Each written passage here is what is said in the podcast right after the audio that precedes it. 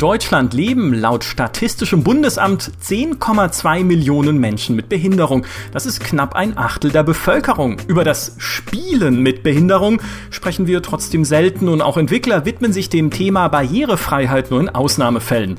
Dabei können natürlich auch Menschen mit Behinderung sehr viel Spaß mit Spielen haben und wie genau das geht, welche Bedingungen Spiele dafür vielleicht erfüllen müssen und welche Hardware man dafür braucht, Darüber wollen wir heute sprechen. Mein Name ist Michael Graf. Ich werde heute unterstützt von meiner Kollegin Nathalie Schermann. Hallo Nathalie. Hallo. Und herzlich willkommen heiße ich natürlich auch unsere beiden Gäste. Lukas Baumann ist passionierter Spieler und kann seit einem Schlaganfall in seiner Kindheit nur eine Hand zum Gaming benutzen. Hallo und herzlich willkommen, Lukas. Servus. Und ebenfalls mit dabei ist Melanie Eilert, die als Kind mit spinaler Muskelatrophie diagnostiziert wurde. Heute bloggt sie unter mylert.net über ihre Behinderung und das Gaming mit Behinderung und hat beispielsweise für GamePro.de den Xbox Adaptive Controller getestet. Herzlich willkommen, Melly. Hallo. Ja, es freut mich riesig, dass ihr beide da seid. Äh, noch dazu zu so einem äh, spannenden Thema und insbesondere vielen Dank an Melli, dass du so kurzfristig Zeit für uns hattest. Wir haben dich jetzt erst vor ein paar Tagen so super, super krass kurzfristig angefragt, äh, ob du die Zeit hast. Ähm, uns auf das Thema angestoßen und gebracht hatte uns allerdings äh, der Lukas in einer E-Mail an die Redaktion. Lukas, magst du noch mal kurz erzählen, warum du uns äh, geschrieben hast und was so ein bisschen dein Anliegen war? Hm, ich äh, beschäftige mich ja schon länger mit dem Zocken sozusagen mit Behinderung, wobei ich äh, vielleicht gleich am Anfang mal erzählen soll oder könnte, dass ich das Wort Behinderung an sich schon ein bisschen schwierig finde, weil ich finde, in der Zeit ist es ein bisschen negativ äh, behaftet worden. Und deswegen finde ich es schöner, wenn man zum Beispiel bei Spielen, zum Beispiel Spielen mit Handicap spricht, weil Handicap ist ein bisschen positiver konnotiert. Zum Beispiel, es gibt ja auch im Golf das Handicap und das ist einfach schöner, finde ich. Wie ich zu der E-Mail gekommen bin, ich habe mir immer schon mal wieder gedacht, hey, es wäre doch cool, wenn zum Beispiel ihr bei GameStar einfach, äh, wenn ihr ein Spiel testet, noch eine kurze Aussage dazu treffen würdet, wie es geeignet ist, zum Beispiel für Menschen mit, die nur mit einer Hand spielen können oder die blind sind ob das Spiel da auch geeignet ist oder nur eingeschränkt oder gar nicht geeignet ist. Und ich weiß gar nicht mehr, wie genau, genau, ich wollte euch einfach mal auf das Thema hinweisen und dann kam ja gleich die Antwort von Natalie, hat mich gleich draufgebracht, hat mich gleich auf den Podcast aufmerksam gemacht. Dann ähm, wurde mir auch erzählt, dass ihr schon mal eine Podcast-Folge mit einem blinden Spieler äh, aufgenommen habt, die auch sehr interessant war. Und so kamen wir ins Gespräch. Ja, sehr gut. Ähm, magst du uns auch noch mal ein bisschen erzählen, wie das äh, damals war? Du hast nicht gespielt vor deinem Schlaganfall, richtig? Das heißt, deine Spielerfahrung hast du erst danach gemacht. Genau, das liegt aber eher an meinem Alter, mit dem ich den Schlaganfall hatte. Ich hatte einen Schlaganfall mit acht Jahren, sehr untypisch, vor allem auch für die damalige Zeit. Das war 1999. Äh, da kannte man eigentlich den Schlaganfall in jungen Jahren überhaupt noch nicht. Mhm. Und von daher kenne ich eigentlich nur das Spielen mit Schlaganfall, beziehungsweise nur mit einer Hand. Und von daher fühlt sich das für mich total natürlich an, weil ich natürlich nicht den Unterschied kenne, wie das Spielen ist mit zwei Händen, beziehungsweise äh, eine normale Erfahrung äh, gegen eine Erfahrung mit einer Hand. Mhm. Magst du uns vielleicht noch erzählen, wie du damals äh, zum Spielen gekommen bist? Hm, das ist ein bisschen schwierig. Ich habe mich auch ein bisschen natürlich vorbereitet und habe ein bisschen in meiner Erinnerung gekruscht, aber ich weiß gar nicht genau, was jetzt äh, das erste richtige Spiel war, das ich so richtig gespielt habe. Aber ich würde sagen, so richtig angefixt wurde ich äh, damals mit Diablo 2 und vor allem Warcraft 3, äh, was ja Meilensteine der Spielegeschichte sind. Oh ja. Und äh, da habe ich dann meine ersten Erfahrungen gesammelt und dann war ich eigentlich seit dem Zeitpunkt von Spielen fasziniert. Mhm. Melli, wie ist es äh, bei dir? Magst du uns vielleicht zum Einstieg äh, kurz erklären, was äh, spinale Muskelatrophie genau ist? Ja, das kann ich gerne machen. Ähm, spinale Muskelatrophie ist eine genetisch bedingte Muskelschwäche. Das bedeutet, dass durch einen Gendefekt ähm, mein Körper ein bestimmtes Protein nicht herstellen kann. Und dieses Protein wird benötigt, um die Nervenzellen am Leben zu erhalten, die die Muskeln aktivieren. Und da die bei mir nach und nach hm, ihre Arbeit einstellen, sozusagen, werden meine Muskeln mit der Zeit immer schwächer. Mhm. Und äh, jetzt schreibst du selbst, ähm, dass, wie du selber sagst, ne, es wurde immer, die Muskeln wurden immer schwächer und hast auch in deinem Blog geschrieben, Gaming wurde dann zunehmend schwieriger und es kam tatsächlich der Punkt, wo du es auch komplett aufgegeben hast und es unmöglich äh, für dich war. 15 Jahre lang tatsächlich hast du so gut wie nichts gespielt. Mittlerweile spielst du aber wieder regelmäßig. Wie kommt das? Also haben sich, haben sich die Spiele auch verändert? Auf jeden Fall. Also, ähm, genau, ich habe in meiner Kindheit gespielt und da ging es noch ja relativ vergleichbar mit meinen gleichaltrigen Freunden oder ähm, Cousin, Cousine. Was mir immer schon schwer gefallen ist, sind so ähm, ja relativ schnelle Eingaben. Aber ansonsten konnte ich ähm, damals noch beide Hände benutzen und somit auch ein Gameboy oder ein normales Gamepad relativ uneingeschränkt bedienen. Ähm, aber mit zunehmender Muskelschwäche ist zum einen meine linke Hand quasi komplett ausgefallen und zum anderen die andere Hand auch immer mehr in ihrer Bewegung eingeschränkt. Ähm, weshalb dann ja lange gar nichts mehr ging. Mittlerweile gibt es aber doch einige Spiele, die ja Optionen anbieten, um verschiedene Barrieren auszugleichen und ja auch seit knapp zwei Jahren den Adaptive Controller, der auch eine große Unterstützung ist. Mhm. Der, äh, der Adaptive Controller ist ganz spannend, weil ich glaube, den kennen vielleicht gar nicht alle unsere Hörer, insbesondere die, die hauptsächlich am PC unterwegs sind. Ähm, magst du uns kurz erzählen, was den so besonders macht? Also oder überhaupt wieder funktioniert? Also der Adaptive Controller ist ein Zusatzgerät von, von Microsoft, von Xbox. Ähm, das ist so ein relativ großer weißer Kasten mit zwei sehr großen schwarzen Tasten oben drauf, die so ein bisschen an so eine Kochplatte oder so erinnern. ähm, aber das Hauptding ist eigentlich, dass der eine Art Hub ist, an den man verschiedene externe Knöpfe anschließen kann und somit jede, jede Taste, die ein Standard-Controller hat, auf eine Taste umlegen kann, die man sich irgendwo am, am Körper festmachen kann, die besonders leichtgängig ist oder mhm. die mit dem Fuß bedient werden kann. Genau, also komplett individuell ausgestaltet werden kann, wie die Person das braucht. Mhm. Sind denn alle Spiele mit diesem Controller kompatibel oder ist es nur eine eingeschränkte Auswahl? Jedes Spiel, das auf der Xbox läuft, läuft bitte mit Adaptive Controller. Was glaubst du denn, warum es so lange gedauert hat, bis Entwickler oder in dem Fall ja dann auch mit Microsoft ein, äh, ein Plattformbetreiber, der ein Konsolenhersteller, äh, überhaupt auf diese Problematik aufmerksam geworden ist oder sich überhaupt in diese Richtung engagiert hat? Ich glaube, dass einfach unterschätzt wird, wie viele Menschen mit Behinderung es gibt und dass die auch, auch Kunden sind. Weil, ja, es gibt ja auch andere Bereiche, wo eine Behinderung äh, ja ein, ein, ein Detail behindert. Also es gibt haufenweise Cafés, in die ich nicht reinkomme, weil ich im Rollstuhl sitze. Mhm. Äh, ja, da sind wir auch noch nicht so weit. Aber zum Glück ändert sich was. also zumindest, zumindest auf Spiele bezogen. Jetzt hast du gerade vorhin noch äh, Spiele angesprochen, die bestimmte Optionen bieten, die dir auch helfen. Kannst du da vielleicht noch ein bisschen ins Detail gehen, was das bedeutet? Oder welche Optionen das sind? Ja, ähm, also ich bin zum Beispiel durch Uncharted 4 überhaupt wieder zurück zum Gaming gekommen, sozusagen, mhm. ähm, weil Uncharted eine intelligente Kamera ähm, eingebaut hatte, so dass man nicht beide Sticks gleichzeitig nutzen musste, sondern nur einen brauchte und die Kamera ging automatisch mit dem Charakter mit. Mhm. Und es wurde auch ähm, eine Option angeboten, um keine Taste gedrückt halten zu müssen, während man noch eine zweite Taste drücken muss. Das ist für mich zum Beispiel auch schwierig. Also ich kann maximal eine Taste auf einmal drücken. Mhm.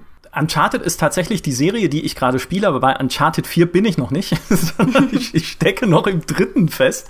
Aber das ist tatsächlich eine, äh, eine ganz spannende, ein spannendes Zusammenwirken dann im Prinzip von, von Game Design und eben auf der anderen Seite Zugänglichkeit, Accessibility.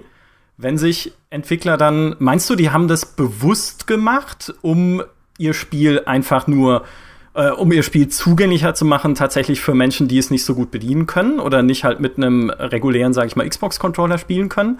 Oder äh, glaubst du, das war einfach was, was in dem Fall zufällig einfach aus Game Design entstanden ist? Nein, das haben wir bewusst gemacht. Ähm, da gibt es auch einen, einen Talk, den man äh, sich im Internet anschauen kann, wo ähm, darauf hingewiesen wird, wie sie darauf gekommen sind, das einzubauen weil sich nämlich mhm. jemand, der, ich glaube, den dritten Teil gespielt hat und mit einer, ich glaube, mit einer Form von Spastik lebt, an die gewendet hat und gesagt hat, Leute, ich komme hier nicht weiter. Ähm, ich mag euer Spiel, aber an dieser Stelle ist Schluss für mich. Können wir da nicht irgendwie eine Alternative für finden? Und das hat denen so, ja, so zugesetzt, dass da jemand das Spiel nicht fertig spielen konnte dass sie daraufhin sich überlegt haben, wie können wir daran arbeiten, das besser zu machen. Mhm. Lukas, äh, hast du auch so ein bisschen Erfahrung gemacht in die Richtung mit Spielen, die zugänglicher werden und deren Entwickler jetzt mehr mitdenken, als sie es noch vor ein paar Jahren getan haben? Teils, teils. Also ich habe ja, äh, wie schon gesagt, Warcraft 3 am Anfang meiner Spielekarriere sozusagen gespielt und da gab es natürlich dann auch den großen Mod Dota, äh, den ich dann auch sehr leidenschaftlich gespielt habe, wobei ich dann natürlich schnell an meine Grenzen gestoßen bin, da ich natürlich multiplayermäßig äh, keine Chance hatte, mit meinen äh, Kollegen und so weiter mitzuhalten, nur mit zwei Maustasten. Da gab es dann eher externe Programme, wo man äh, dann einzelne Tasten äh, umbelegen konnte, mhm. beziehungsweise ich habe mir dann auch weil ich ja nur mit einer Hand spielen kann. Eine Maus gekauft, die halt, äh, ich glaube, die erste hatte dann drei zusätzliche Tasten, wo ich dann eben die Maus äh, bestimmten Tasten zugewiesen habe und diese Tasten dann mit dem externen Programm äh, verbunden habe, um so dass ich dann mehrere Fähigkeiten äh, gleich äh, von diesen Hotkeys auf der Maus äh, auslösen konnte. In der Zwischenzeit stelle ich auch fest, dass inzwischen fast jedes Spiel oder fast so gut jedes äh, eigentlich in den Optionen äh, glücklicherweise schon die Tastenbelegung relativ frei einstellen lässt. Aber ich habe mich auch selber weiterentwickelt. Ich habe jetzt eine professionelle Maus eigentlich von Razer. Die hat 21 frei belegbare äh, Hotkeys zu den zwei zusätzlichen, zu den Mauszeigern, linke und rechte Maustaste, die ich dann auch äh, in dem Programm von Razer selbst belegen kann. Also ich bin gar nicht mehr so darauf angewiesen, dass ich im Spiel selber was umstellen muss, sondern ich nehme dann meistens die voreingestellten äh, äh, Tasten aus dem Spiel und programmiere mir dann meine Maus jeweils für das einzelne Spiel so her und es gibt von Razer zum Glück dann auch einzelne Profile, wo ich dann äh, diese Einstellungen abspeichern kann, somit, dass ich dann zwischen den Spielen auch wechseln kann. Mhm. Äh, meinst du, damit klappt es irgendwie gleich gut, alle möglichen Arten von Spielen zu spielen? Weil ich meine, klar, ein Diablo oder ein Warcraft ist ja eher natürlich mauslastig, sage ich mal. Äh, beim Dota kommen halt die Fähigkeitstasten noch mit dazu. Aber wenn du jetzt sagen wir mal, einen Ego-Shooter spielst, der ja wirklich auch teilweise sehr tastenlastig sein kann mit WASD fürs Bewegen und dann irgendwie noch E fürs Benutzen und wenn er noch ein Inventar hat, äh, noch fünf Tasten mehr oder sowas. Also hängt es da dann auch wieder von der, vom Genre ein bisschen ab, ob das gut oder weniger gut funktioniert? Genau, absolut. Also Ego-Shooter sind jetzt zum Glück eh nicht mein Genre, das mir gefällt, aber Ego-Shooter WASD zum Bewegen geht eigentlich nicht. Also ich habe mir letztens äh, mal wieder ein Spiel gekauft, über GOG. Da musste ich dann leider feststellen, das war eigentlich Children of Mortar, ist so ein äh, Diablo-ähnliches Spiel, mhm. äh, wo ich dann eigentlich erst im Spiel festgestellt habe, äh, dass man den Charakter mit den WASD-Tasten bewegen muss. Ich habe dann auch mal versucht, äh, auf meine Maus alles zu äh, umzulegen, aber dann kam ich auch schnell wieder zum Schluss, ist doch nicht hundertprozentig machbar, weil ähnlich wie Melly habe ich auch Probleme, wenn ich halt dann zwei, drei Tasten gleichzeitig bedienen muss, mhm. weil ich muss, man muss natürlich gleichzeitig bewegen, als auch Fähigkeiten und so weiter machen und dann ist es eben, eben immer ein bisschen schwierig, nur mit einer Hand gleichzeitig mit drei verschiedenen Fingern äh, diese verschiedenen Fähigkeiten und Bewegungsrichtungen äh, einzustellen. Das ist, da stoßt man dann schon an seine Grenzen. Ja, daraus schließe ich, äh, du bist hauptsächlich PC-Spieler, richtig? Genau, also äh, ich habe schon mal mit Freunden und so weiter Konsole gespielt, aber äh, eine Kon ein Konsolencontroller ist einfach für zwei Hände ausgerichtet. Und selbst wenn man jetzt äh, sich ein bisschen behilft, muss man dann doch wieder sehr auf die Spiele achten, äh, die man spielt, ähnlich wie, wie Melly das auch schon angesprochen hat, äh, ist da nicht jedes Spiel machbar und vor allem so schnelle Spiele, wo dann beide Hände auf jeden Fall schnell im Gebrauch sein müssen, scheiden dann aus und dann engt sich der Spielekreis der Konsolentitel schon sehr ein und dann wegen ein, zwei Spielen, die man gerne spielen würde, sich gleich eine Konsole zu kaufen, war dann für mich nie so richtig ausschlaggebend. Deswegen habe ich mich von Anfang an auf den PC äh, fokussiert. Aber auch vielleicht nochmal kurz zu den Genres zurückzukommen. Also Ego-Shooter, wie gesagt, äh, fallen komplett flach, aber es ist halt, man muss eigentlich bei fast jedem Spiel ein bisschen drauf achten, ob das jetzt äh, geeignet ist oder nicht, weil so klassische Rollenspiele wie Baldur's Gate oder so sind natürlich auf jeden Fall machbar und auch ein großes, großes Hobby von mir, aber zum Beispiel die hochgelobte Serie The Witcher ist einfach aus der Ego-Sicht und auch wie der aufgrund der WASD-Tasten schon mal nicht machbar, obwohl es ja immer noch ein Rollenspiel ist. Also man muss da schon ein bisschen drauf achten. Mhm. Ähm, Melly, wie ist es bei dir? Du bist eher so in die Konsolen reingewachsen, habe ich rausgehört. So früher mit Game Boy, jetzt dann heute mit der Xbox, also eher so am, äh, an der Konsole zu Hause. Ja, schon. Also ich kann gar nicht genau sagen, woran das liegt. Das ist eher irgendwie so passiert. Wobei es schon so ist, dass ich ähm, am Computer einfach noch, noch mehr eingeschränkt bin. Also ich kann gar keine Tastatur benutzen. Ähm, ich bediene meinen Computer ausschließlich über die Maus.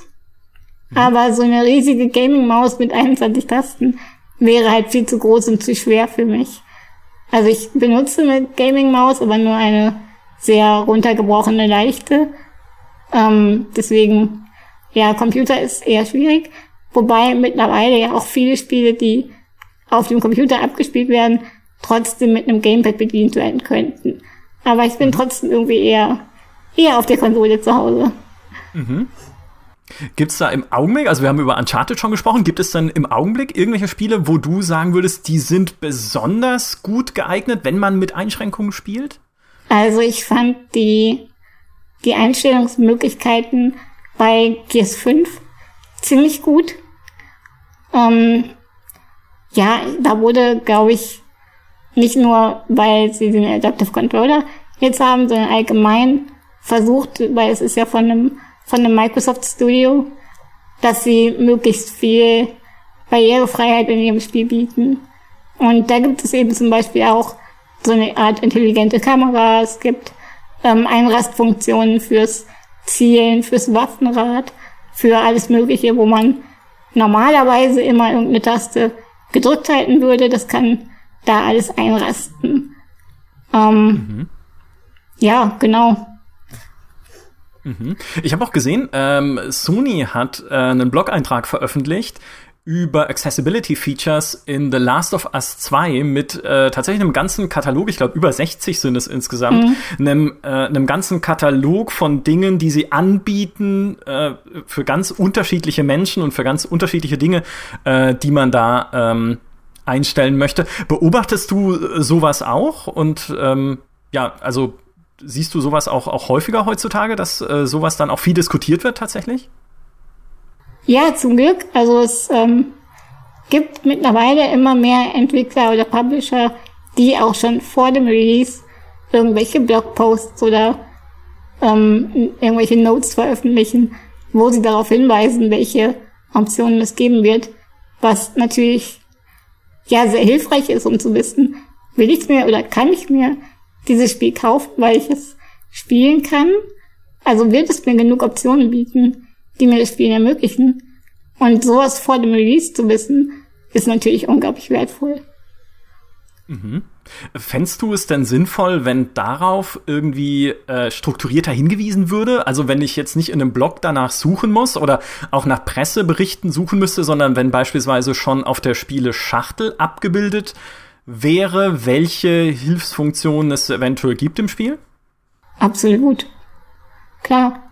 Das wäre auf jeden Fall hilfreich. Ich muss zu meiner Schande gestehen, dass ich tatsächlich mich noch nie so viel mit dem Thema beschäftigt habe, bis gestern, als ich dann mit der Recherche für den Podcast angefangen habe. Und auch diese, diese Einstellung, die The Last of Us jetzt ermöglichen möchte, das ist komplett an mir vorbeigezogen. Und eigentlich ist es ja so eine riesige Sache und ich finde es auch super, dass Naughty Dog sowas angeht und auch macht. Ich finde prinzipiell, dass Naughty Dog was auch Repräsentation von Charakteren und Minderheiten im Spiel selbst angeht, eine sehr, sehr gute Arbeit, zumindest mit dem ersten Teil von The Last of Us geleistet hat. Und ich finde es ein bisschen schade, dass sowas eben nicht prominenter ist. Also wie du gerade schon gesagt hast, es ist umständlich, erstmal nach Blogs zu suchen, die das überhaupt aufgreifen. Also ich frage mich wirklich, warum das nicht schon mehr Teil ist, auch von Tests. Also vielleicht auch die Frage an uns, wieso, wieso testen wir oder nehmen wir das nicht als Testkriterium auch auf? Mhm. Äh, das ist eine berechtigte Frage, äh, finde ich. Lukas hat sie ja äh, initiativ oder initial aufgeworfen, mhm. auch in seiner Mail. Ähm, und es ist, ich will es ganz ehrlich beantworten, weil natürlich auch wir das Thema oft nicht auf der Uhr haben. Ja. Einfach, weil wir natürlich ähm, einfach bei, auch gerade bei Tests halt mehr oder weniger dem Programm folgen, dem wir schon seit anno dazu mal, weiß ich nicht, 1997, ähm, folgen oder dem äh, mehr, mehr oder weniger dem Muster. Und weil wir halt auch noch tatsächlich, und es mag ein Irrglauben sein, aber äh, tatsächlich denken, naja, die Zielgruppe tatsächlich der Menschen mit Handicap, die auch spielen und noch dazu eine GameStar lesen, wo es diese Infos ja traditionell gar nicht gab, ist äh, womöglich eine eher kleine. Kann aber natürlich auch ein Irrtum sein. Also da würde ich mich jetzt auch nicht aus dem Fenster lehnen und das behaupten wollen oder sowas. Aber es ist halt irgendwie so ein Gedanke, den man automatisch schon hat. Mensch, wenn ich mir irgendwie die Arbeit mache und halt gucke, okay, ich liste da noch auf, was kann ich genau einstellen. Ich liste noch auf, ähm, wie genau funktioniert die Bedienung, zum Beispiel bei einem Children of Mortar, ne, um halt erklären zu können, wenn ihr nur eine Hand benutzen könnt und die Tasten auf eine Maus mappen müsst, wird es einfach schwierig, dann, dann geht es eigentlich nicht. Ne? Mhm. Ähm, aber das ist alles nochmal zusätzliche Testzeit und zusätzliche Testarbeit und eine, also wie gesagt, ehrliche Antwort, eine, von der man dann als Tester denkt, wer weiß, ob es dann auch wirklich jemand liest, aber das ist wahrscheinlich einfach die falsche Denke.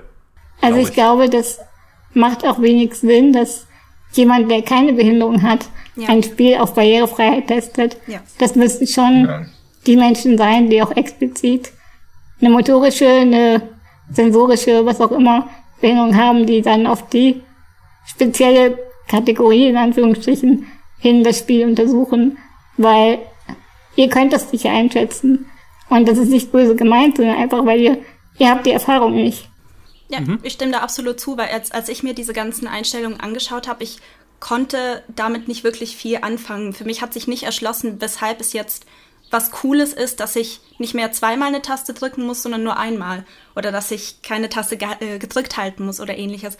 Und das hat Naughty Dog, hat es ja auch nicht irgendwie einfach nur so mal entwickelt, sondern sie hat natürlich auch Berater, zum Beispiel einen, ähm, einen Äh, Steve Saylor, der als Blind Gamer im Internet bekannt ist, der hat sehr viel beraten, wie ein blinder Spieler denn das Spiel wahrnehmen muss, um es in, im Vollen erleben zu können. Und ich habe dann auch seine Reaktion gesehen auf Twitter, als er dann diese ganzen Einstellungen durchgegangen ist. Er hat vor Freude geweint. Also es ist wirklich, es ist, glaube ich, schon ein, ein Bereich, den wir sehr, sehr schnell übergehen und einfach, ja, uns so wegdenken. So, ja, das sind bestimmt nicht so viele. Aber die Community, die es halt betrifft, für die ist es schon was Großes. Und das, das ist ja einfach auch schön zu sehen, wie, wie sehr sich die Leute dann freuen, wenn sie dann sehen, hey, ich kann das Spiel doch erleben, ich kann doch Teil von dieser riesigen Community sein. Weil für mich war auch Gaming immer etwas, wovon ich gedacht habe, wie gesagt, zu meiner Schande, ich habe mich nie mit dem Thema befasst, aber ich habe immer gedacht, dass Gaming eigentlich etwas ist, was ja sehr viel Inklusion bietet, wo viele verschiedene Menschen irgendwie ja, Anschluss finden auch, also auch in der Community und ähm, dass es ein Hobby ist, das für viele zugänglich ist. Es gibt ja sogar ältere Menschen, die gerne zocken und das auf YouTube stellen. Also ich habe immer gedacht, das ist eher etwas, was offen ist für alle. Und jetzt merke ich erst, hey, das ist es gar nicht. Es gibt so viele Menschen, für die ist es einfach was Schwieriges oder die müssen erstmal umplanen und umdenken, wie sie das Ganze angehen. Mhm. Ich glaube, was, also wäre jetzt meine persönliche Theorie, aber was es äh, sehr viel sichtbarer gemacht hat, als es einfach noch vor ein paar Jahren war, äh, sind gerade YouTube und Twitch. Absolut, ja. Weil äh, es gibt auch auf YouTube und Twitch äh, viele Spieler wie äh, vor ein paar Jahren äh, sehr viele Nachrichten, auch auf Mainstream-Medien tatsächlich, wie in der Zeit, glaube ich, oder so, war No Hands Can der äh, Spiele mit den Lippen steuert. In dem Fall waren es, glaube ich, Blizzard-Spiele wie Diablo oder äh, World of Warcraft. Hat sehr viel Aufsehen erregt. Oder ähm, Fetporo hieß sie, ähm, eine Streamerin, die äh, League of Legends spielt mit den Füßen, weil sie ohne Arme geboren wurde.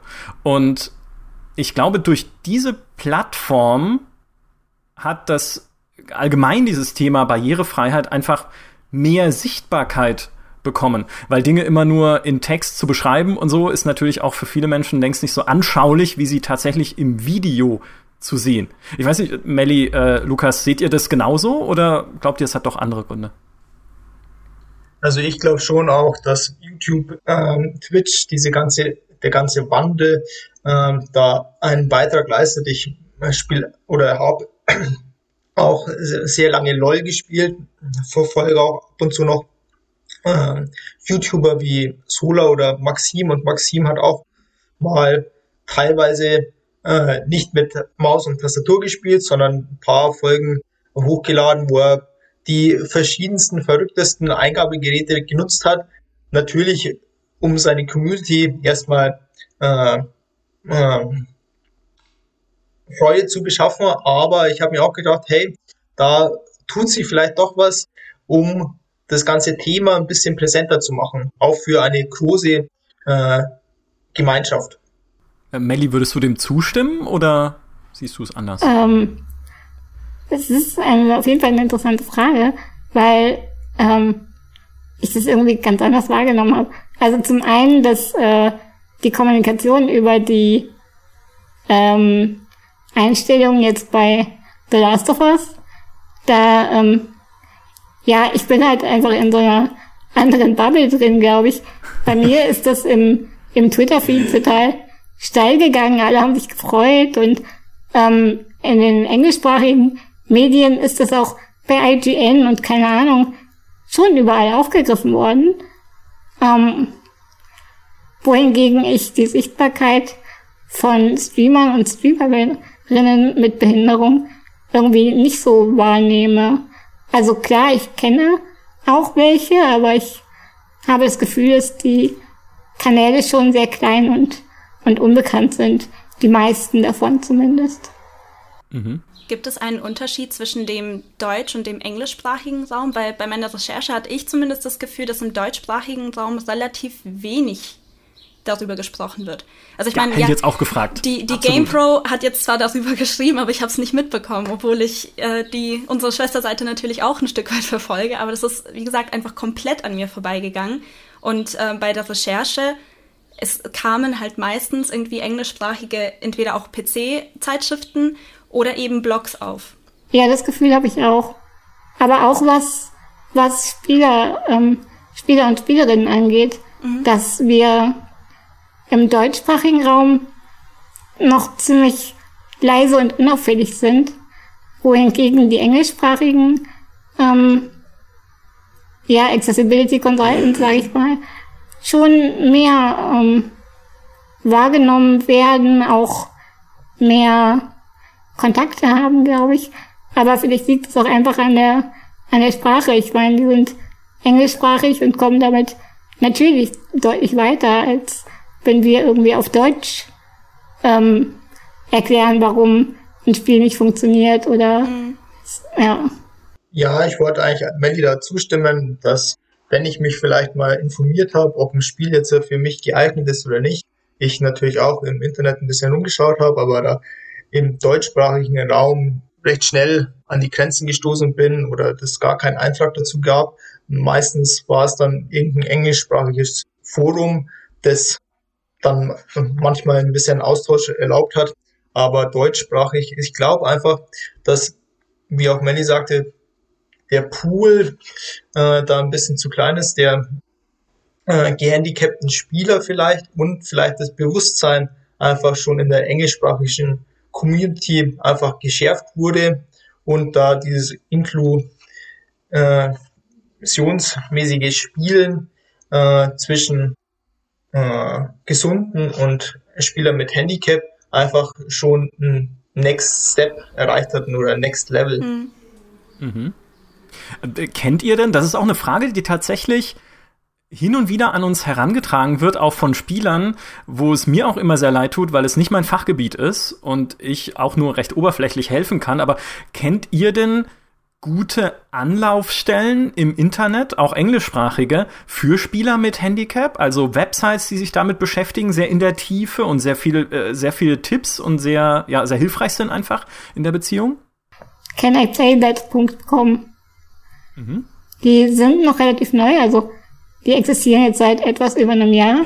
Die haben angefangen mit ähm, ausschließlich Accessibility Reviews für Hörbehinderte. Mittlerweile sind sie aber breit aufgestellt, machen auch, ähm, gucken auch auf motorikische Behinderungen oder auf ähm, Sehbehinderungen. Da ist zum Beispiel auch der Steve Saylor, den Natalie genau, eben ja. genannt hatte, ähm, in der Crew mit drin. Die sind das erste Mal so richtig groß geworden mit ihrem Review über GS5, weil sie da auch tatsächlich von Microsoft in, in einem Trailer zitiert wurden. Ähm, aber jetzt mit The Last of Us sind die auch nochmal ziemlich hoch gelobt worden, weil ja, das einfach sehr wichtig ist, was die machen. Ja, auf die bin ich tatsächlich auch gestoßen, gerade durch, äh, durch äh, Steve Saylor. Und ich finde es auch sehr interessant, weil sie ja jeweils für einen Bereich quasi einen Experten haben. Äh, Steve testet jetzt Spiele, ob sie für blinde Menschen geeignet sind. Dann gibt's Leute, die testen das, ob man das mit eingeschränkter Feinmotorik spielen kann. Es ist wirklich sehr interessant. Und ja, ich, ich bin da auf einige Blogs gestoßen, die sowas ähnliches machen, aber es sind halt nur Blogs oder eben ja, so private, private Angelegenheiten, auch Webseiten, die jetzt versuchen, irgendwie Controller oder zusätzliche Knöpfe zu entwickeln, die man dann anstecken kann irgendwo. Und ich habe das Gefühl, es ist sehr, sehr viel so Eigenproduktion, das dann durch, ja, durch Unterstützergelder am Leben gehalten wird. Und es ist noch nichts wirklich Großes, Offizielles, wo man sagen kann, okay, ein Naughty Dog macht jetzt zusätzlich noch irgendwie einen Accessibility Controller oder achtet jetzt bei jedem Spiel darauf, dass das auch für blinde Menschen spielbar ist. Das war zumindest so mein Eindruck. Das Problem, das ich halt auch immer noch sehe, ist, dass es ja eine große Varianz an äh, eingeschränkten Fähigkeiten gibt. Das es stimmt, gibt blinde Menschen, es gibt hörbe äh, hörgeschädigte Menschen, es gibt Menschen, die nur eine Hand benutzen können. Es gibt Menschen, die zwei Hände benutzen können, aber vielleicht beide nicht so feinmotorisch äh, sind. Da ist halt eine große äh, Varianz dabei und dann muss natürlich sich ein Entwickler, ein Publisher und so weiter für, eigentlich für jedes Thema auch wieder äh, einen Experten zu Rate ziehen und das macht halt das Ganze, glaube ich, sehr aufwendig. Mhm. Aber es erweitert auch die Zielgruppe. Also Ich sehe das genau. schon als, als Investition, die sich lohnt. Ja. Ja, sehr ja, gut gesagt. Das verstehen Publisher immer. Geld ist, ist, immer eine deutliche Sprache. Aber auf der anderen Seite, ich meine, wir leben ja in einer vernetzten Welt und wenn man sich vorstellt, es ist ja nicht so, dass man bei jedem Spiel von null wieder anfangen muss. Welche Features muss es bieten? Was muss da drin stecken? Wie mache ich Dinge einfacher oder welche Optionen können drin stecken? Sondern man kann ja anfangen, sich auszutauschen, eine Datenbank aufzubauen mit bestimmten Features. Hey, habt ihr mal drüber nachgedacht in einem Actionspiel wie Uncharted? Auch wenn es anders heißt, äh, so eine adaptive Kamera anzubieten, beziehungsweise eine, die man halt nicht mehr selber drehen muss, dass das schon mal weg, dass das schon mal wegfällt. Habt ihr mal drüber nachgedacht, die Option zumindest anzubieten, dass man nicht irgendwie zwei Tasten gleichzeitig drücken muss, um irgendwie eine Aktion auszulösen? Also das sind ja alles Dinge, die man oder Erkenntnisse auch, die man sammeln kann und in der Entwickler-Community untereinander teilen. Ich bin mir ziemlich sicher, dass es das auch gemacht wird, weil die Entwickler-Community ist gut vernetzt. Nicht umsonst gibt es Entwicklermessen wie die Game Developers Conference oder sowas, wo natürlich auch hoffentlich jetzt inzwischen über solche Themen mehr gesprochen wird.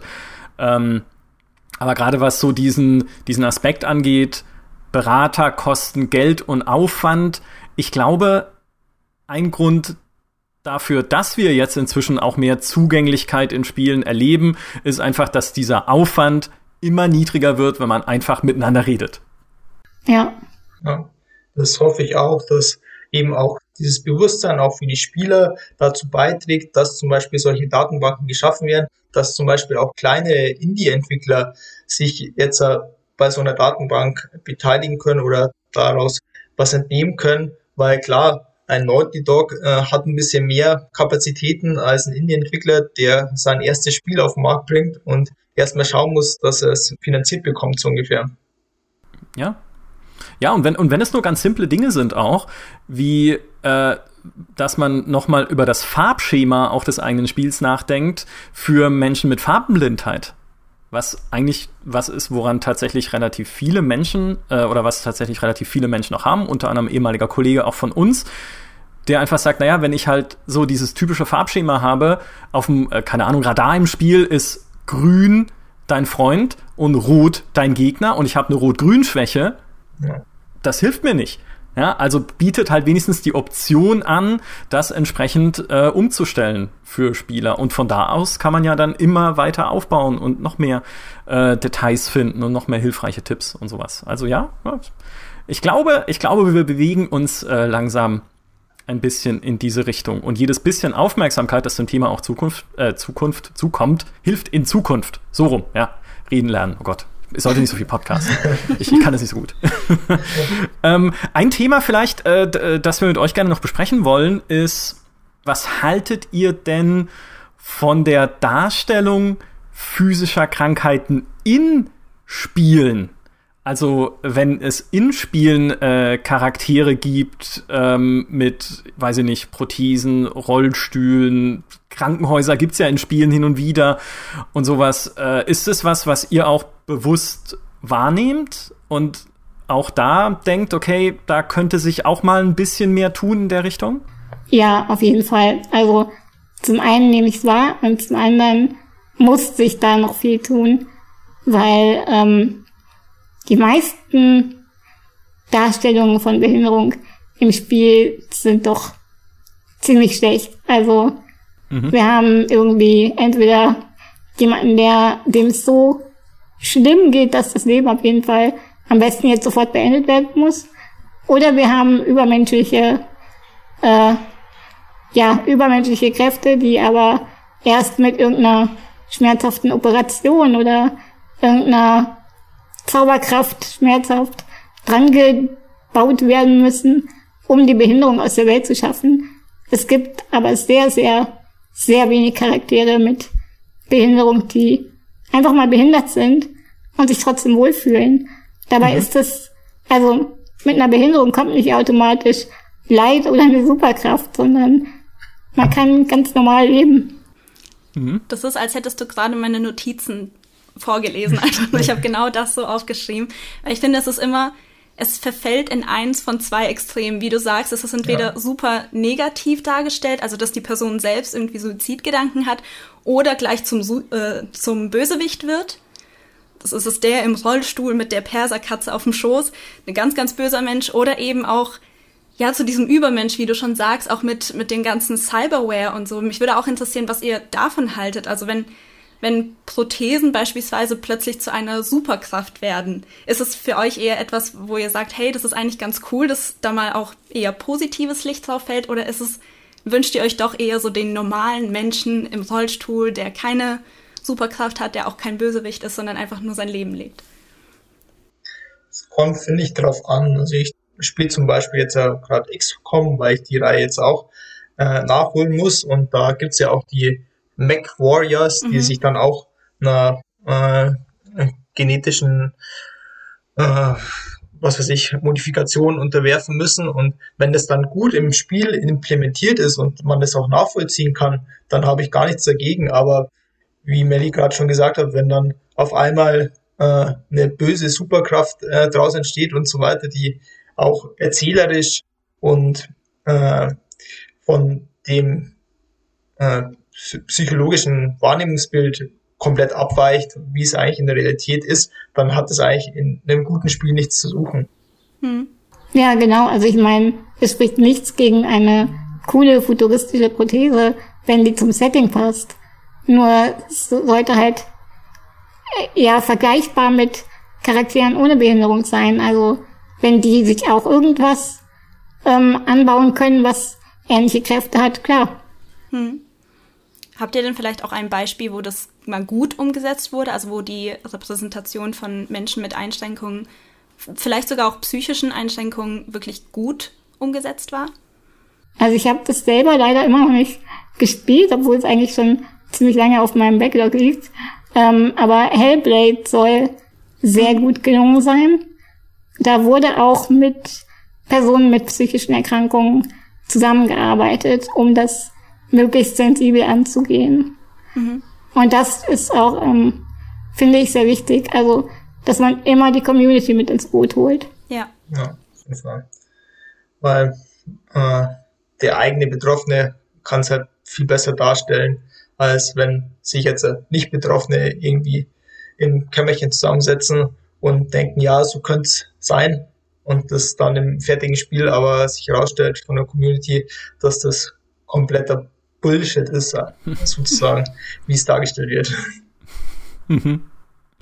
Ähm, wenn ihr euch jetzt hat, äh, Lukas hat vorhin schon unseren äh, Podcast erwähnt über Spielen mit Blindheit, wo wir unter anderem auch gesprochen haben über Audiogames. Das sind äh, speziell für blinde Menschen entwickelte Spiele, die nur übers Hören alleine funktionieren und halt äh, über dann natürlich eine entsprechende Bedienung, aber äh, wo man eben kein Bild sehen muss, um sie spielen und äh, genießen zu können. Wo aber damals unser Gast auch gemeint hat, er mag diese Spiele eigentlich gar nicht so sehr, ähm, weil sie wieder so speziell dann auf das Thema Blindheit zugeschnitten sind, dass er denkt, nee, ich will lieber normale sozusagen Spiele spielen. Also im Prinzip, dass die ganz normalen Spiele halt irgendwie vielleicht auch mit Mitdenken der Entwickler halt besser angepasst, aber dass die ganz normalen Spiele halt allen zur Verfügung stehen. Gaming ist für alle da sozusagen und nicht, dass so spezielle Spiele für ganz spezielle Zielgruppen entwickelt werden, ähm, die dann von außen doch wieder nur argwöhnisch oder, oder mit Unwissen betrachtet werden oder so. Würdet ihr das genauso sehen? Also würdet ihr auch sagen, liebe Entwickler, macht lieber alle Spiele zugänglicher für alle Menschen, statt irgendwie spezielle Spiele zu entwickeln für irgendwie spezielle Einschränkungen? Ja, klar, absolut. Ja, ja, absolut. Also das andere ist ja einfach das genaue Gegenteil von Inklusion. Und ja. wir leben sowieso schon genug in, in Sonderwelten, indem wir Menschen mit Behinderung auf Sonderschulen stecken, dann stecken wir sie in die Werkstatt und jetzt kriegen sie auch noch ihre eigenen Spiele. Und das wollen wir ja nicht. Mhm. Ja, absolut, weil, äh, wie Nathalie ja auch schon angesprochen hat, es soll ja eine Community für alle sein und ich will mich jetzt nicht auch noch im Spielen dann wieder mit einer ganz kleinen Community austauschen, die äh, genau das gleiche Problem hat. Ich will ja auch mit meinen gesunden Kumpels oder so genau das gleiche Spiel spielen. Mhm. Habt ihr eigentlich schon mal ähm, spezielle Hardware gecrowdfundet? Weil es gibt ja auch sehr viele Crowdfunding-Projekte für äh, bestimmte Hardware für bestimmte Handicaps. Also keine Ahnung, ob es nun die Steuerung ist mit den Lippen, mit speziellen Controllern, ob es äh, solche Dinge sind wie der Adaptive Controller, bevor es den offiziellen Adaptive Controller gab, gab es ja auch verschiedene äh, Systeme, die aber halt oft nicht in irgendeiner Form von einer ich sag mal, Industrie hergestellt wurden, ne, die das äh, produziert, sondern als äh, Crowdfunding-Projekte im Prinzip angefangen wurden, ähnlich wie ja auch äh, Webseiten zum Thema äh, Spiel mit Behinderung über Patreon finanziert werden. Habt ihr das schon mal gemacht? Habt ihr da schon mal irgendwie auch vielleicht sogar Geld reingesteckt? Oder ist es, findet ihr, ist es auch nicht ganz der richtige Weg? Also ich habe da bisher nichts gesehen, was mich interessiert hätte. Mhm. Ja. Ja, geht mir genauso. Also ich bin noch nie auf irgendwie einen Controller oder so aufmerksam gemacht worden oder wurde selbst aufmerksam, der für meine äh, Bedingungen geschafft worden wäre. So. Also habe ich noch nichts gesehen. Habt ihr denn irgendeine Vorstellung von einer Hardware, die genau das erfüllen würde, was ihr braucht? Also gibt es etwas, was ihr sagt, das brauche ich unbedingt und das setzt keiner um? Das ist eigentlich immer auch wieder schwierig zu sagen. Es kommt halt immer auf das Spiel drauf an. Mhm. Ich muss halt wissen vorher, wie viele Tasten ich für welches Spiel genau brauche, um dann sagen zu können, okay, das, was ich jetzt zur Zeit habe, also meine Maus mit 20 Tasten, ist ausreichend oder ich könnte mir was komplett anderes vorstellen, aber es ist halt ein bisschen immer schwierig, auch für mich. Man weiß, okay, an, am PC gibt's Tastatur und Maus, dann an der Konsole gibt's die Controller. Äh, was komplett Neues sich auszudenken, dazu fehlt mir, glaube ich, auch die ein bisschen die Vorstellungskraft. Mhm. Mhm. Ähm, eins der Projekte, ähm, die ich gerade angesprochen habe, oder eines der, äh, ich sag mal, prominentesten Projekte, zumindest vor ein paar Jahren noch, äh, war der Quad-Stick. Ähm, so hieß das, der über Kickstarter finanziert wurde für knapp 28.000 äh, Dollar und der ein Controller ist für, äh, in dem Fall eigentlich gedacht war, für äh, querschnittsgelähmte Menschen so dass man das Spiel mittels ähm, mit dem Mund steuern kann. Also im Prinzip mit den Lippen eigentlich ein, ein äh, Spiel steuern kann, der dann aber auch wiederum für einzelne Menschen angepasst wurde, die zum Beispiel dann wiederum Probleme haben, ihr Gesicht und ihre Lippen zu bewegen, dass er dann mit einer Infrarotkamera teilweise auch erkennen kann, äh, wie deine Mimik ausschaut oder so und daraus irgendwie Bewegungen ähm, ableiten. Aber das im Prinzip was, was wofür das ja eigentlich steht, ist, naja, die Community muss sich halt selbst helfen. Also wenn du irgendwie einen speziellen Controller brauchst, musst du irgendwie selber gucken, wo du ihn herkriegst. Oder ihn zumindest selber finanzieren, weil es gibt halt keine so richtige industrielle Unterstützung. Melly hat es ja schon gesagt, am Ende ist das Einzige, was ähm, Menschen irgendwie überzeugt davon, irgendwas industriell herzustellen, das liebe Geld und die Zielgruppe. Glaubt ihr denn, dass in Zukunft, gerade wenn wir halt drüber reden, hey, es sollen Zielgruppen erweitert werden, es gibt mehr Menschen mit Behinderung, mehr gehandicapte Menschen, als man denkt, Millionen ähm, da draußen. Glaubt ihr denn, dass das auch mehr industriell produziert werden wird, also dass wir mehr solche Controller wie den Xbox Adaptive Controller auch sehen werden jetzt? Ich glaube, die Chance besteht auf jeden Fall. Man muss halt eine möglichst laute Stimme äh, zusammenkriegen, indem sich äh, Spieler mit Handicaps äh, auf Plattformen wie zum Beispiel auch hier der Podcast ist genau die richtige Basis eigentlich dafür, um dafür Bewusstsein zu schaffen. Und je lauter dieser Aufschrei wird, desto äh, beliebter oder äh, wie soll ich es formulieren, sind dann auch solche Maßnahmen bei den Entwicklern, sich damit auseinanderzusetzen. Mhm. Ja, also ich bin da auch durchaus positiv gestimmt, dass ich mir schon vorstellen kann, es wird sich da noch mehr tun. Ähm, mir wäre es auch egal, also ich meine, es muss ja gar nicht jeder sein eigenes, sein eigenes Ding erfinden. Sony oder Nintendo könnten ja auch einfach hingehen und ein, äh, keine Ahnung, einen Adapter oder so anbieten, den man extra kauft, um dann den Adaptive Controller, den es ja schon gibt, an deren Plattform anzuschließen. Also ein bisschen mehr Zusammenarbeit untereinander wäre da, glaube ich, hilfreich. Mhm.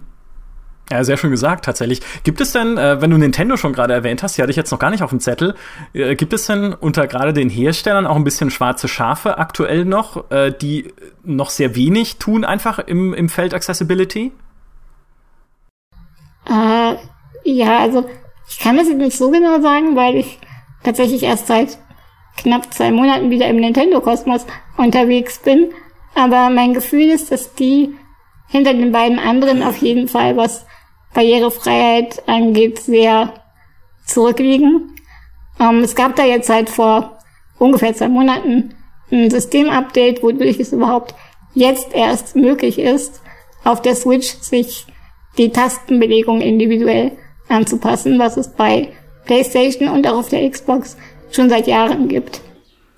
Das überrascht mich tatsächlich ein wenig, weil Japaner sind eigentlich dafür bekannt, dass sie mehr als hier in Europa sogar darauf achten, dass Menschen, also im Alltag, äh, Zugang zu allem haben. Also wenn man sich mal anguckt, wie wie äh, Rollstuhlfahrer in Japan behandelt werden. Die haben da alle spezielle Handys und die rufen an, wenn eine U-Bahn kommt, in die sie einsteigen müssen, dann rennt sofort ein Schaffner her, klappt eine Brücke aus. Also es ist wirklich super eigentlich alles. Die Vorsetz äh, Voraussetzungen sind da, auch für Blinde. Und ich habe sowas noch nie gesehen. Auch jede, jede Uni gefühlt, jede Schule hat die Möglichkeit für Rollstuhlfahrer, dass die auf den Campus kommen oder auch die in die Klassenräume kommen. Und dass Nintendo da nicht weit genug denkt, um auch Spielern diese Möglichkeit zu geben, das überrascht mich tatsächlich ein bisschen. Ich lese es gerade nach, was es auf der Switch gibt, deswegen bin ich jetzt kurz still. Kann natürlich auch nur mutmaßen, was die Gründe dafür sind. Vielleicht hat es auch damit zu tun, dass vielleicht Computerspielen für Behinderte immer noch so ein bisschen als böse angesehen wird und das eventuell bei Nintendo deswegen noch nicht gefördert wurde, was aber eigentlich auch ein Schwachsinn ist, weil, wie wir ja schon gesagt haben, für jede Marke ist es eigentlich ein rentables Geschäft, wenn sie die Zielgruppe erweitern. Ja. Also das wäre vielleicht mal interessant zu erfahren. Ich glaube so, also Nintendo tut schon einiges tatsächlich, aber ich will es nicht, ich will es nicht beschreien, ohne diesen Artikel hier richtig gelesen zu haben, weil tatsächlich, ich habe es ich hab's schon gesagt, ne, Nintendo hatte ich nicht auf dem Zettel. Da habe ich mich nicht eingelesen so richtig. Was mir vielleicht auch noch ein bisschen äh, ein Anliegen ist, also wie gesagt, ich spiele meistens auf dem PC, aber Switch oder Gameboy oder vor allem jetzt auch am Handy ist auch immer noch ein bisschen sehr schwierig, vor allem Handy. Klar, benutzt jeder, aber so richtig gute Spiele haben halt auch dieses meistens diese zwei Buttons, einmal links und einmal rechts am Handyrand, was dann für mich als Spieler mit einer Hand dann auch eigentlich immer ein Ausschlusskriterium ist, dass da vielleicht auch mehr darauf geachtet wird von den Entwicklern, dass wenigstens die Möglichkeit besteht, zum Beispiel beide Buttons auf eine äh, Seite zu legen und so weiter. Mhm. Das wäre vielleicht auch schon mal noch ein nächster Schritt. Mhm.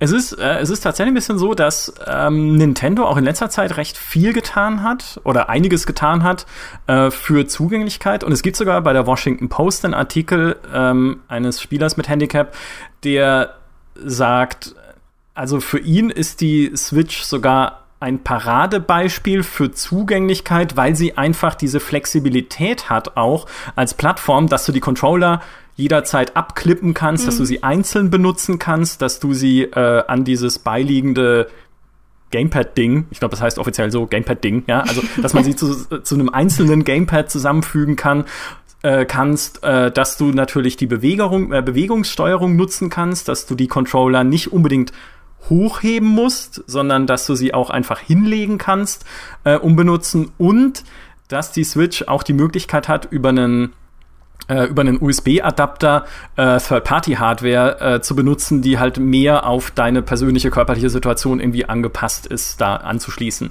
Also sie tut tatsächlich auch was, aber es ist äh, tatsächlich auch nicht so prominent, wie es beispielsweise gerade natürlich Microsoft macht mit dem eigenen Adaptive Controller oder wie es jetzt auch Sony gemacht hat äh, im Falle von Last of Us 2 mit dem, mit dem PlayStation Blog. Ja, also dieser ähm, Artikel, den du gerade erwähnst, der ist im Zuge dieses Updates entstanden und ähm, derjenige, der den geschrieben hat, hat zwar vorher auch schon Switch gespielt, aber äh, seit dem Update sagt er, boah, jetzt liebe ich meine Switch, endlich kann ich den ganzen Spiel spielen, die ich schon immer spielen wollte, bisher aber nicht konnte.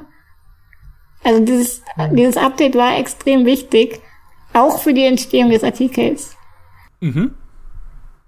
Ja, auch da, auch da, es geht voran. Ja, ja. Ja, ja ich glaube, wir haben jetzt auch die besten Voraussetzungen dafür. Ich meine, gerade auch mit VR, ich kann mir vorstellen, gerade die ganzen Bewegungssensoren, das nimmt ja so viel, ich sag mal, Tasten weg, die man, wenn man sich äh, ähm, irgendwo mit einer Taste hätte drehen müssen, kann man das jetzt selber machen mit dem Körper, sofern man in der Lage ist. Also ich glaube schon, dass da in Zukunft sehr viel Potenzial drin steckt. Ist halt natürlich die Frage, ob sich dann die großen Konzerne auch damit befassen wollen.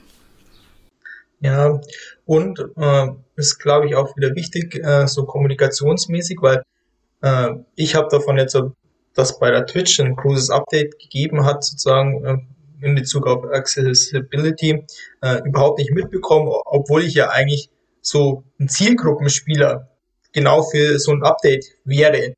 Das ist, könnte man auch vielleicht noch verbessern, aber natürlich hatte ich die Switch jetzt überhaupt nicht mehr auf dem Schirm so. Mhm.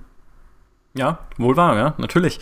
Ähm, was ganz spannend ist, sind vielleicht auch ein paar Statistiken, die mit, äh, die damit zusammenhängen, nämlich dass die, äh, die Option für die einhändige Steuerung von Uncharted 4 von einem Drittel der Spieler benutzt wurde.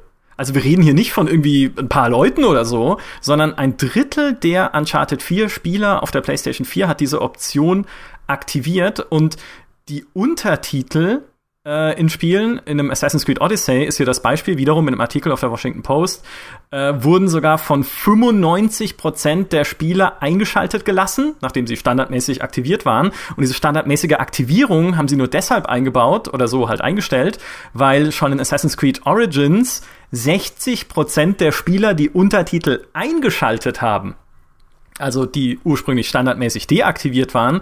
Äh, in Far Cry New Dawn haben sogar 97 Prozent äh, der Spieler dieses Feature äh, eingeschaltet gelassen. Also da siehst du mal, ähm, auf das, was Melly schon gesagt hat, auf das, was Lukas schon gesagt hat, wir reden hier nicht von Features für irgendwie eine ne kleine Zielgruppe oder für irgendwie eine Handvoll Menschen, sondern wir reden über Features für Millionen Menschen, die es Millionen Menschen einfacher machen, mit oder überhaupt erst möglich machen, ja. mit Spielen Spaß zu haben. Und wenn das mal nicht eine gute Motivation ist, für eine Industrie irgendwas zu tun, dann weiß ich aber auch nicht, was eine gute Motivation ist, ganz ehrlich. Solche Einstellungen kommen ja eben auch nicht nur den Spielern mit Behinderung äh, zugute. Also Untertitel kannst du auch gebrauchen, wenn du gerade irgendwie dein schlafendes Baby nebenan liegen hast und nicht ja. laut spielen kannst. Oder Du sitzt in der Bahn und hast deine Kopfhörer vergessen. Dann kannst du auch Untertitel benutzen. Ähm, mhm, die Kamera, die war zum Beispiel auch für Einsteiger an der Konsole geeignet, weil sie eben sich nicht darauf konzentrieren mussten, zwei Sticks gleichzeitig zu benutzen. Also jedes, jedes Barrierefreiheitsfeature ist auch einfach ähm, gut für jeden. Ja, mhm. guter Punkt. Ja, win, win, also. ein, einhändige Steuerung. Äh, ich denke, es gibt viele, vor allem der jüngeren Generation, die gleichzeitig irgendwas spielen und gleichzeitig am Handy noch irgendwas, äh, Facebook, was weiß ich was, Instagram, äh, die sind da bestimmt auch ein Teil davon. Also es geht nicht nur um die Spiele mit richtigem Handicap, sondern auch um die Gesunden, die diese Funktion sicherlich auch zu schätzen wissen. Ja, gut, danke, dass du die jüngere Generation gesagt hast, weil ich, ich, das, also, ich weiß nicht, was ich schon alles gemacht habe, während ich äh, Paradox-Spiele gespielt habe, die ja auch natürlich, ne, du kannst sie ja wunderbar mit einer Maus bedienen. Da brauchst du auch nicht unbedingt irgendwie groß Tasten oder wenn, kannst du sie mappen dann auf Maus-Buttons. Also ja, tatsächlich. auf jeden Fall. Ähm, gibt es denn, äh, gäbe es denn vielleicht so aus eurem Erleben äh, noch Features, die ihr noch nicht gesehen habt in Spielen? Von denen ihr aber sagt, die müsste es eigentlich geben. Also ich verstehe nicht, warum die Option niemand anbietet, obwohl sie helfen würde. Mir fällt jetzt natürlich auf die Schnelle nichts ein, aber. Ich wüsste da jetzt auch nicht direkt was, aber ich, ich meine, es ist auch nicht, ich bin kein Spieleentwickler, das ist nicht meine Aufgabe. Meine Aufgabe als Spielerin mit Behinderung ist es, zu sagen, okay, hier ist ein Punkt, da komme ich nicht drüber weg. Deine Aufgabe ist es, erfinde was, dass ich das kann. Hm man arrangiert sich eigentlich mit den Gegebenheiten, die das Spiel vorgibt und schaut, ob, ob man es A spielen kann oder B eben nicht spielen kann. Weil selbst wenn, wenn man jetzt ein Trick wüsste oder irgendeine Neuerung, würde man ja als einfacher Spielekunde auch auf verlorenen Posten stehen. Mhm. Gibt es, glaubt ihr denn, dass sowas wie ein Easy Mode auch schon das simpelste Accessibility-Feature ist, das es geben kann? Weil es gibt ja natürlich auch viele Entwickler, äh, die sagen so, Easy Mode in meinem Spiel, Oh, oh, das ist aber nicht die Designvision, Freunde. Er glaubt, es ist die falsche Denke, weil natürlich auch in Easy Mode Spiele sehr viel zugänglicher machen kann, wenn man halt nicht, ich weiß nicht, Button mashen muss oder so, damit man da richtig durchkommt. Nein, also ich, ähm, ich glaube, oder ich sehe das so, dass ein, ein Easy Mode ist eigentlich eher die, die heutzere Methode. Also wenn ich keinen Bock habe, mich mit anderen Einstellungsmöglichkeiten zu beschäftigen, um mein Spiel individuell einpassbar zu machen, dann packe ich den Easy Mode rein. Hm. Aber eigentlich ist es wichtiger, viele Einzeloptionen anzubieten und nicht das, das Korsett des Easy Modes. Mhm. Das ist sicherlich eine weitere Möglichkeit, es Mehrspielern anzubieten, aber ich sehe es ähnlich wie Melly, dass wenn viele einzelne Möglichkeiten, das Spiel auf meine Bedürfnisse anzupassen vorhanden sind, dann bin ich als äh, Spieler mit Handicap auch gewillt, mich erstmal am Anfang eines neuen Spieles eine halbe Stunde, eine Stunde damit auseinanderzusetzen, um danach das optimale Spieleerlebnis zu haben. Mhm. Was ich vielleicht auch noch vielleicht kurz in den Raum geschmissen hätte, sind irgendwie so YouTuber, also die viele Reichweite haben, dass man die irgendwie mal zusammen irgendwas spielen lässt, aber eben mal mit den Gegebenheiten, die ein Spieler mit Handicap tagtäglich äh, machen muss. Also nur mit einer Hand spielen, mal mit einer Augenbinde, mal äh, ohne Geräusche oder so, dass das vielleicht auch die, das Bewusstsein ein bisschen schärfen würde einfach, weil diese Kanäle haben natürlich eine viel größere Reichweite als wenn natürlich jetzt äh, in einem Forum für Spieler mit Handicap da ein bisschen sich drüber ausgetauscht wird. Gut, dass du sagst, äh, größere Reichweite als ein Forum und nicht als der GameStar Podcast. Das würde zwar vielleicht auch stimmen. ähm, ja. Nee, aber äh, tatsächlich, also einfach Sichtbarkeit, ne? Sichtbarkeit, Sichtbarkeit, genau. Sichtbarkeit, genau. Aufmerksamkeit. Ähm, hilft. Und das ist ja auch tatsächlich unser Anliegen, äh, weshalb wir diesen Podcast unbedingt machen wollten mit euch beiden zum Thema Spielen mit Handicap und äh, wie es geht und wie man es tatsächlich einfach noch, noch besser und noch spaßiger machen kann. Äh, ihr alle, die uns gehört habt, äh, schreibt uns gerne, äh, ob ihr auch selbst irgendwie natürlich Erfahrungen mit dem Thema habt, ob ihr Menschen kennt, die Erfahrungen damit haben. Ähm, was ihr euch vielleicht auch selbst noch wünschen würdet äh, an Bewegung und Aufmerksamkeit, auch von der GameStar, von anderen Plattformen, von YouTubern, wie auch immer. Und ähm, ja, ich bin sehr gespannt, ob wir da vielleicht noch ein bisschen mehr äh, das Spotlight äh, darauf richten können und sollen in Zukunft, weil es das Thema auf jeden Fall verdient, würde ich sagen. Auf jeden Fall. Ja, dann, äh, Lukas und Melly, ich sage euch äh, ich sag, ich sag euch vielen Dank. Ich danke euch vielmals, würde man auf Deutsch auch sagen, wenn man es könnte, dass ihr heute dabei wart und uns sehr, sehr spannende äh, Einblicke, Ansichten und äh, natürlich, ja, weiß ich nicht, also einfach Anregungen gegeben habt ähm, zu dem Thema. Das fand ich, fand ich super interessant. Vielen, vielen Dank dafür. Ja, vielen Dank. Sehr, sehr wichtig. Gerne, gerne. Ja, danke euch für das schöne Gespräch. danke, danke.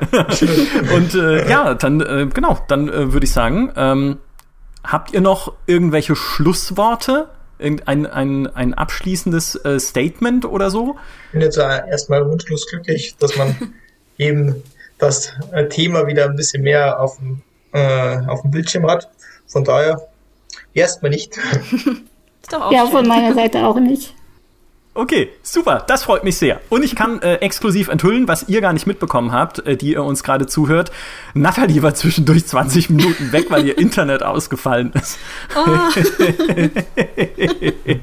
also, falls ihr euch gewundert habt, warum also sie so, so still, ist, ja, daran lag's äh, mal eine Zeit lang. Aber Melly und Lukas haben das äh, super über die Zeit gerettet sage ich mal. Schön. Und äh, jetzt funktioniert auch wieder. So sind wir beim GameStar Podcast. Ist alles eine große Familie, sozusagen. Ähm, Genau, wie immer der kleine Werbepitch. Äh, schaut euch mal GameStar Plus an, wenn euch der Podcast gefällt. www.gamestar.de de slash plus. Und ansonsten vielen Dank, dass ihr uns zugehört habt. Vielen Dank nochmal an Lukas und Melli und äh, bis zum nächsten Podcast.